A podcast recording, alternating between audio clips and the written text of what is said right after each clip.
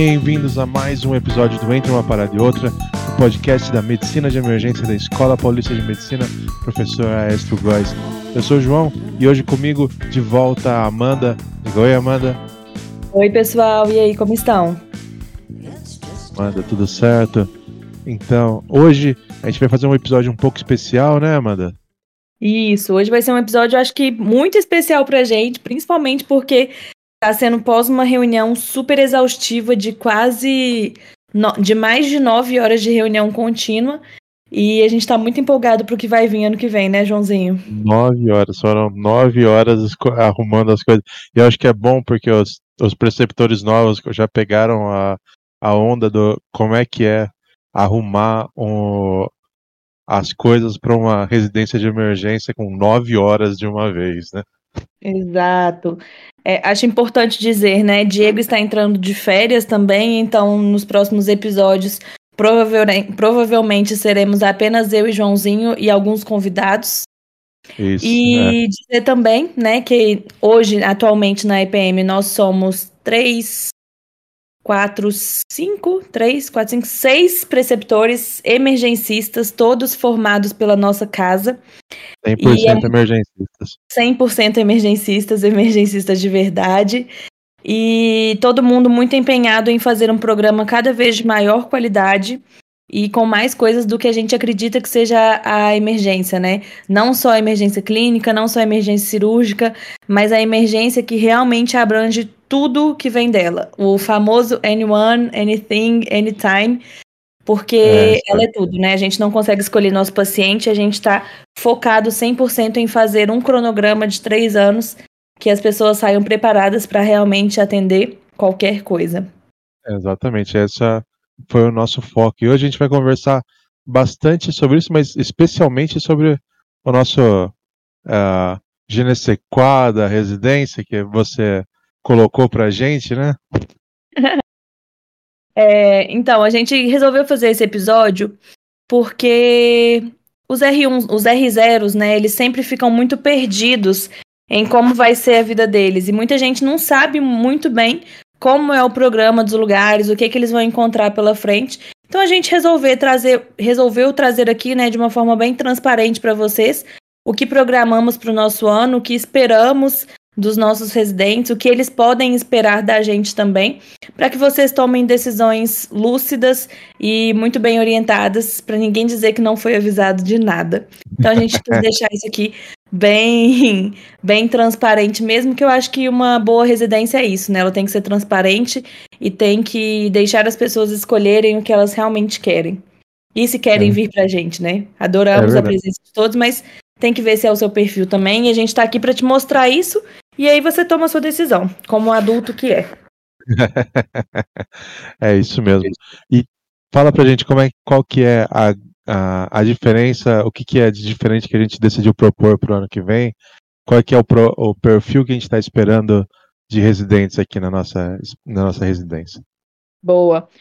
Primeiro de tudo, a gente fez uma mudança muito louca, né, João?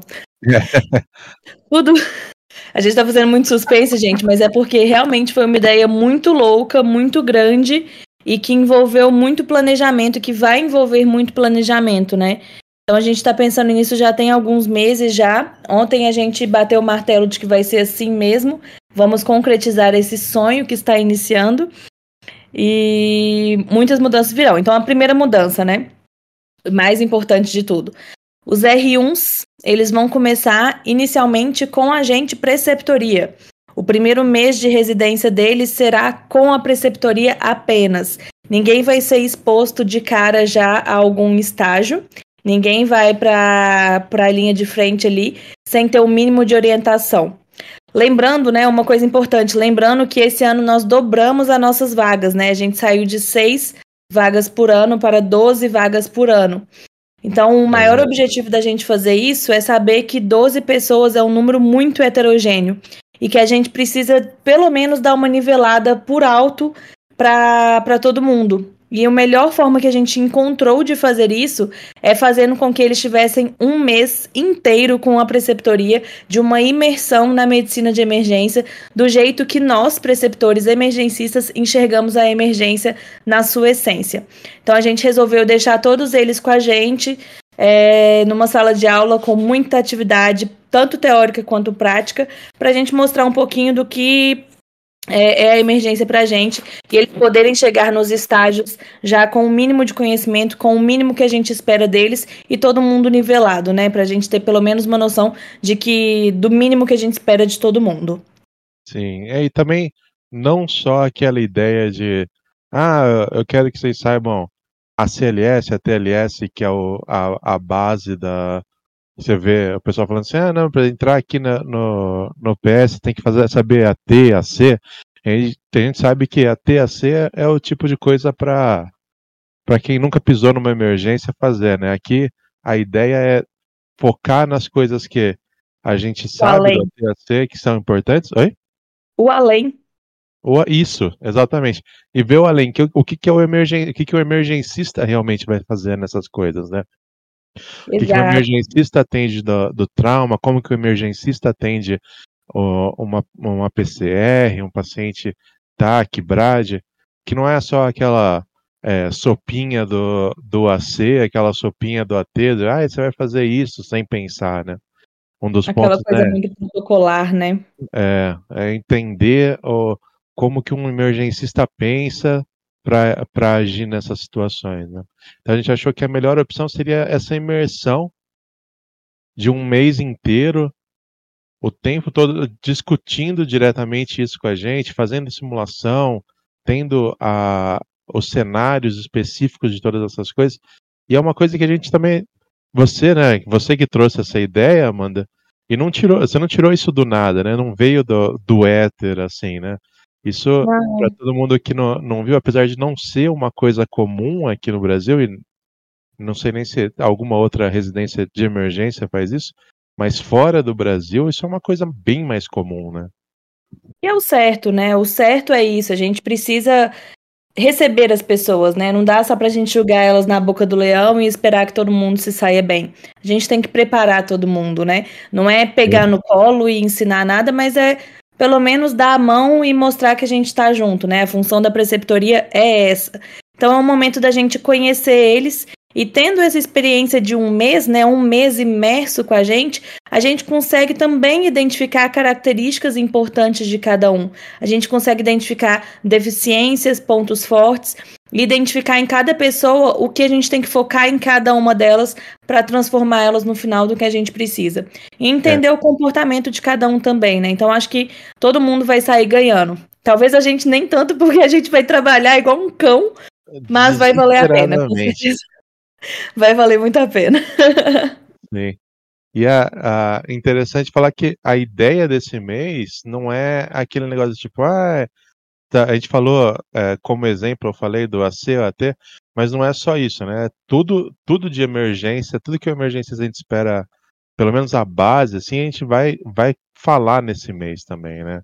Não Exato. só AT, AC, o PAUS, PHTLS, que é um dos nossos focos importantes também.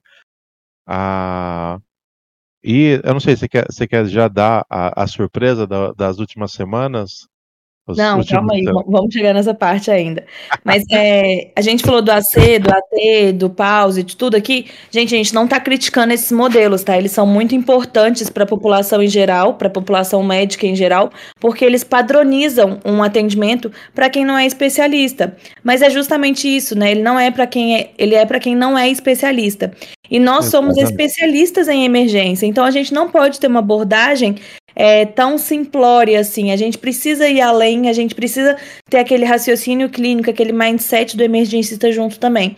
Então a gente quer trazer esse conhecimento que ele já vem da faculdade e aperfeiçoar, né, dar aquela lapidada para eles começarem a pensar como emergencistas. E aí a gente não entra só nessa parte, né? Se a gente for separar todas as atividades que a gente falou, a gente começa falando, né, a, a, clássica aula do João de como estudar medicina de emergência, que é entrando no mundo da emergência, de tudo que eles têm disponível. É uma aula que os meninos saem sempre com a cabeça assim, formigando de tanto conteúdo que o João traz. Aí a gente vai para o CLS, porque eu acho que é o principal, né, as pessoas aprenderem as principais emergências cardiovasculares. A gente parte também para a parte de MBE, né? Lembrando que a Paulista é muito forte em MBE. Lembrando que a Cochrane Brasil, é, a sede dela é na Paulista, inclusive dentro da nossa sala da medicina de emergência. Ah, é. Então a gente dentro vai... da mesma sala do, da nossa porta na frente. Exato. A gente divide a sala, né? A gente divide a sala de reunião com o pessoal da Cochrane. Então a gente Sim. vai ter uma, um mini curso também de MBE de como pesquisar na literatura, como ler um artigo, como escrever caso. É, vamos fazer todo esse esse mapeamento aí e, e, e apresentar esses, os meninos para esse mundo. E aí a gente parte também para nossa parte, acho que é a preferida, né, João? Pelo menos minha e sua, que é a parte do trauma e do pré-hospitalar. Eu acho sim, é. importante é. a gente falar que aqui na Paulista a gente tem um foco muito grande na parte clínica, é, a, a, tanto assim, né, da, a clínica aqui na Paulista é muito forte, a clínica, a especialidade clínica é muito forte também, mas o nosso coração é. sempre foi gamado no trauma. É, não, é importante falar, ah, ah, eu acho que não é nenhuma questão de tanto que a gente ame, ame é, o trauma de uma forma que a gente fala muito de trauma aqui mesmo no, no, Entre uma Parada e Outra. A gente costuma puxar assuntos de trauma mais do que assuntos de, de, cirurgia, de clínica. clínica. E nem, nem tanto que a gente não goste de clínica, porque boa parte das aulas que a gente dá é, é em assuntos de clínica, em, em, cardiologia, em, em neuro, essas outras áreas. Mas uh, eu acho que é muito da. A gente vê uma de uma forma geral, ainda na emergência, uma visão de, de divisão né, da, das emergências clínicas, que o pessoal fala emergências clínicas e emergências cirúrgicas, eu não detesto falar isso. Eu uma, também, para mim é tudo é emergência. Tudo, é, é tudo emergência.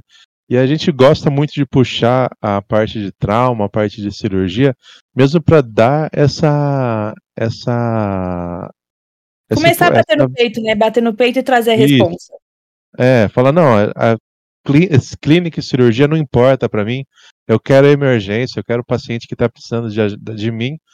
E é, depois eu vou decidir qual especialidade que vai continuar o cuidado dele depois que a ressuscitação inicial dele já foi feita, né? Então, eu acho que tem muito isso. A gente gosta muito de falar da, da parte cirúrgica porque é uma. A gente tem o Diego que fala muito com a gente, que é da cirurgia, e a gente gosta de puxar mesmo essa área.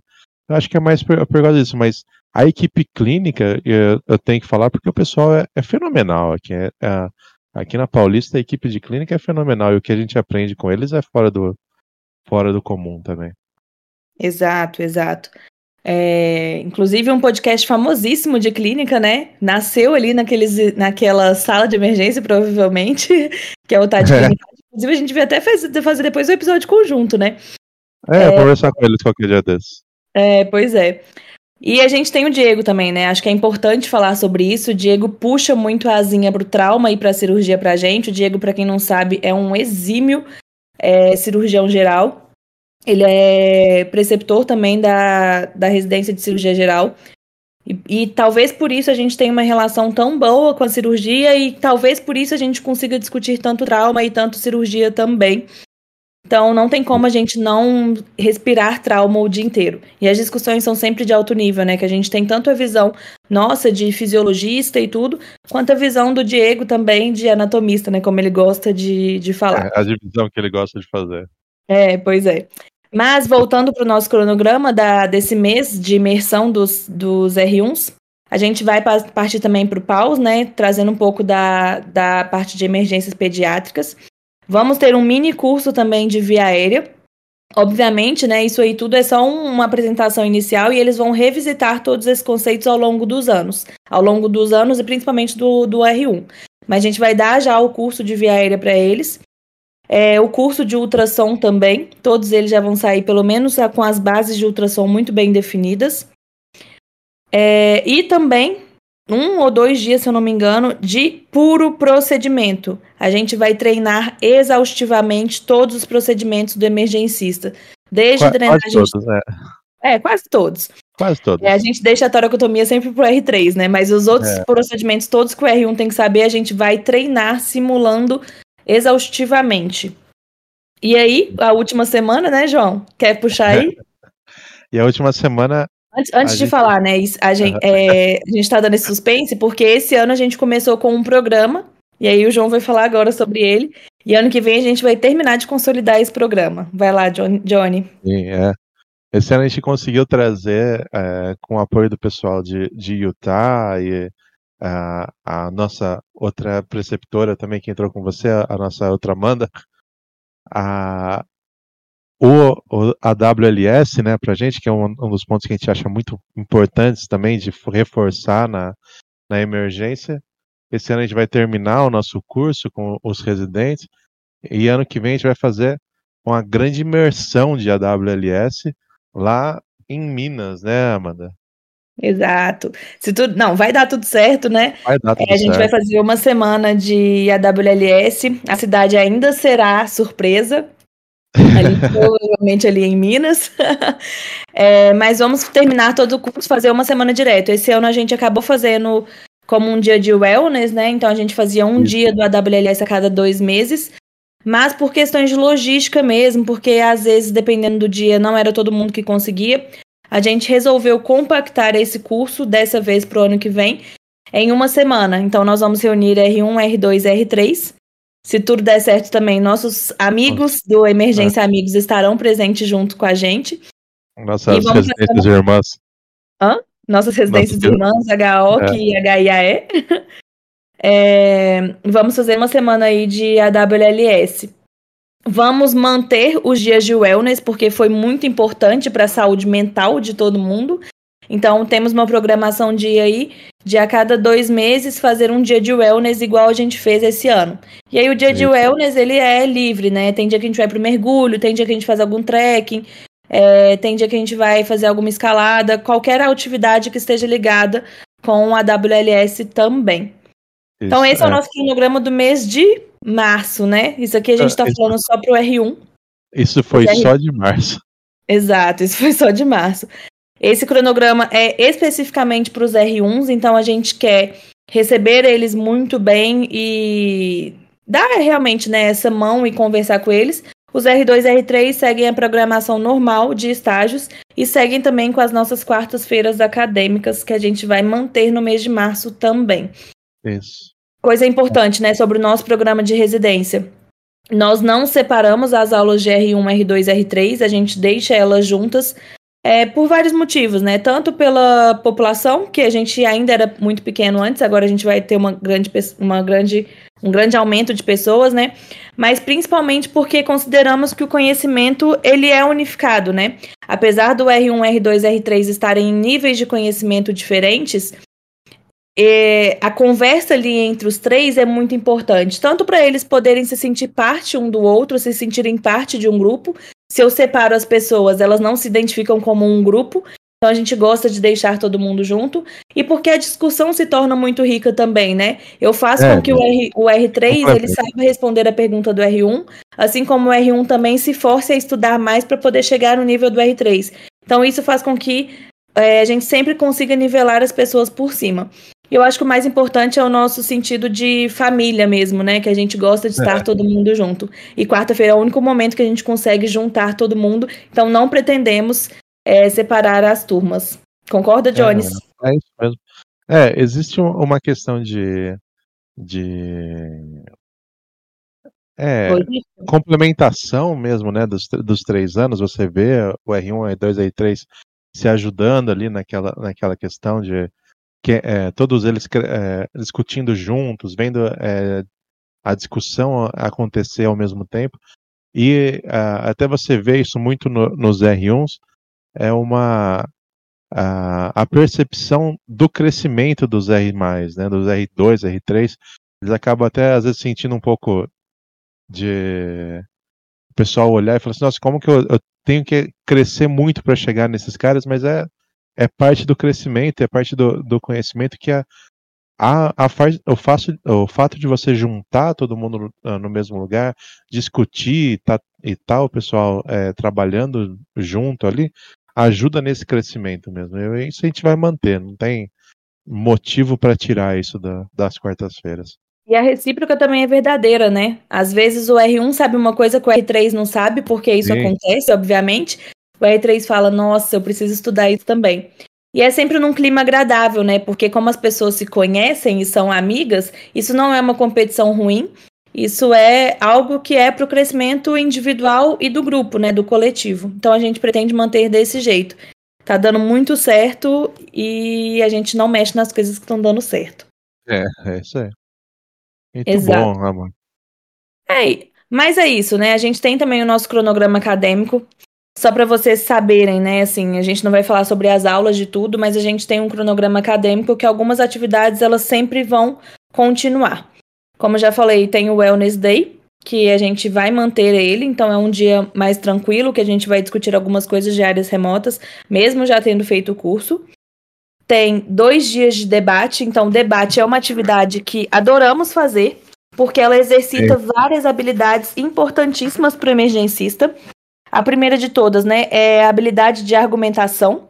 Então a gente tem que saber argumentar, porque na sala de emergência a gente vai ter que lidar com todos os tipos de pessoas do, do que existem, com todos os tipos de especialidade, e a gente tem que saber argumentar sempre a nosso favor, mesmo que a gente não concorde com o que precisa argumentar. Então, é. a, a, ideia do debate é colocar eles em situações em que eles precisem é, criar argumentos até para coisas que eles não concordam, porque isso é, o, é a criação de repertório, né? Repertório ambiental e repertório linguístico também, para você conseguir conversar com as pessoas. E o debate é. é. muito legal, né? A gente abre a mente, abre a visão, estuda de um jeito diferente também. Isso é. E não só isso, né? Também você saber é, pesquisar e saber pesquisar às vezes coisas que são contra a, a, as suas é, o que você acredita que seja verdade, mesmo porque às vezes você descobre coisas que falam contra o que você achava que era verdade antes e você acaba até mudando de ideia na sua, na sua pesquisa. É importante saber pesquisar todos os lados de uma, de uma discussão, né? É, esse é um dos pontos importantes também. Inclusive, a gente teve uma ano passado já, né, em, em 2022, e se você estiver ouvindo isso nos próximos, uh, dentro da, do lançamento desse episódio, no dia 25, na quarta-feira, a gente vai ter uma nova, uh, uma, um novo debate. Polêmico vai... aço. Hã? Polêmico aço esse debate. Extremamente polêmico e que a gente vai, vai fazer streaming ainda. Então vai dar para assistir ao vivo se você tiver quarta-feira à tarde, aí, dia 25 de outubro, co consegue ver na nossa, na, no nosso YouTube, aí você vai conseguir assistir ao vivo esse evento Exato. que a gente vai ter.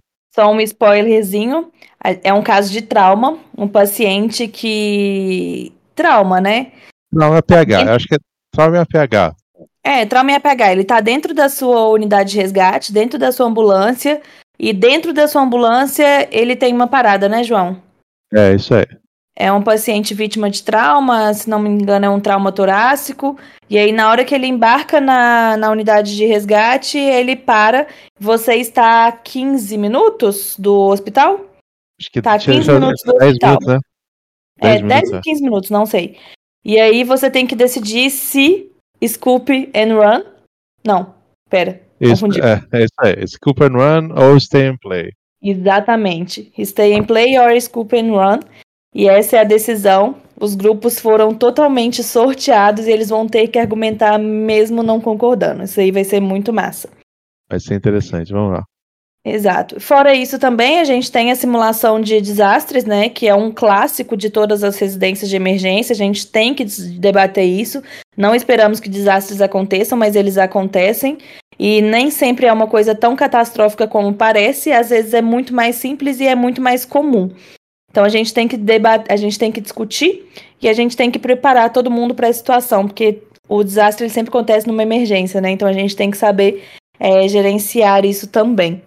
Sim, é. A gente tem aula e temos as nossas simulações, em geral bianuais. Nossa última foi interessante, né, Amanda? Foi. Foi um três, naufrágio três no Tietê. É. Três Foi um naufrágio no Tietê. Uma, um míssil nuclear que, estava, que ia atingir São Paulo. Explodiu em São Paulo. Explodiu em São Paulo. E o outro era o quê? O... Era o avião de que caiu o em Congonhas. O avião em Congonhas, é isso, o avião em Congonhas. É caso, exato, caso baseado semi-real. Exato, foi bem legal. E aí, fora isso, a gente tem o nosso cronograma acadêmico, né? Os R1 são obrigados a dar aula toda semana, então toda semana um R1 diferente da aula. Isso não é só para é, para cumprir um horário, tem um objetivo por trás. Tudo que a gente faz na nossa residência sempre tem um objetivo por trás. Um dos objetivos principais é eloquência, né? Fazer as pessoas conseguirem é, com, é, apresentar uma aula dar, participar em congresso, qualquer coisa, a gente prepara eles através das aulas, né? Eu sempre faço uma parte de oratória com eles, explico muito de oratória, falo sobre vícios, é, falo sobre linguagem, o jeito de falar, o jeito de se portar. Então a gente tem essa parte também na, nos, nas nossas aulas dos R1s. E também do conteúdo, né? De certa forma, ele acaba se obrigando a estudar alguma coisa, e como ele ainda é muito cru em emergência, sempre vai ter um preceptor ou um R mais orientando ele na aula também de como montar a aula para o que é realmente relevante para a emergência. Essas são as é. partes do R1 mesmo. Acho que é isso, né, Jones? É não tem mais não. Muita coisa. Não, a gente queria apresentar realmente para os R1s o que eles podem esperar do nosso programa ano que vem. É, estamos ansiosos para conhecer quem vai entrar, estamos ansiosos para saber como vamos lidar com 12 pessoas novas, né? A gente já se programou muito bem para isso. Mas estamos ansiosos, né? Sempre quando acontece alguma coisa nova, a gente fica bastante ansioso. Sim. E a gente queria apresentar vocês para ser justo com vocês também, né? É um respeito com vocês apresentar o nosso programa e vocês poderem tomar uma decisão séria mesmo, ninguém se sentir enganado. Acho que a parte mais importante é isso, saber que nós somos uma residência 100% SUS então a gente vai ter todos os problemas do SUS também, assim como qualquer outra residência do SUS. Mas isso também te traz uma gama muito grande de habilidades, né? Tanto habilidades para lidar com é, falta de coisas, lidar com racionamento, lidar com pacientes também que são pacientes muito graves. Geralmente, o paciente do SUS é um paciente muito grave. É, a Unifesp essa... é uma referência também, né, de muitas coisas crônicas e muitas coisas complexas. Então, a gente tem tanto pacientes muito comuns como pacientes muito graves e de coisas muito raras. Então, a gente tem essas duas partes aí. E temos o nosso hospital escola, né, que agora vai reabrir no final do ano. Então, temos novamente o nosso campo de estágio. E ansiosíssimos para tudo isso, né, Jones? É. É, Quer o, falar alguma coisa aí? Não, é só complementando isso mesmo. A nossa previsão é abrir agora de novo o, o Hospital Escola, falaram em, é, agora no começo de dezembro, deve reabrir. E a, apesar de ser um, um, cenário de SUS, com as, com as limitações que o SUS tem pela questão financeira e de, de é, recursos, às vezes, também é um, é um campo extremamente é, rico, né? Pacientes complexos, pacientes complicados, você não vai pegar isso é, fora do SUS. Mas é, Exato. pessoal, uh, eu acho que é isso, né, Amanda? Isso, isso mesmo. Qualquer dúvida que vocês tiverem, podem mandar no nosso Instagram, arroba emergênciapm. Quem fica lá mais são os nossos residentes, então vocês podem conversar diretamente com os nossos residentes lá. E esperamos vocês fazendo na prova. é isso aí. É isso aí, gente. Muito obrigado por ouvir mais uma vez. Esse foi o Entre uma Parada e Outra, o podcast da Medicina de Emergência da Escola Paulista de Medicina. Até a próxima. Tchau.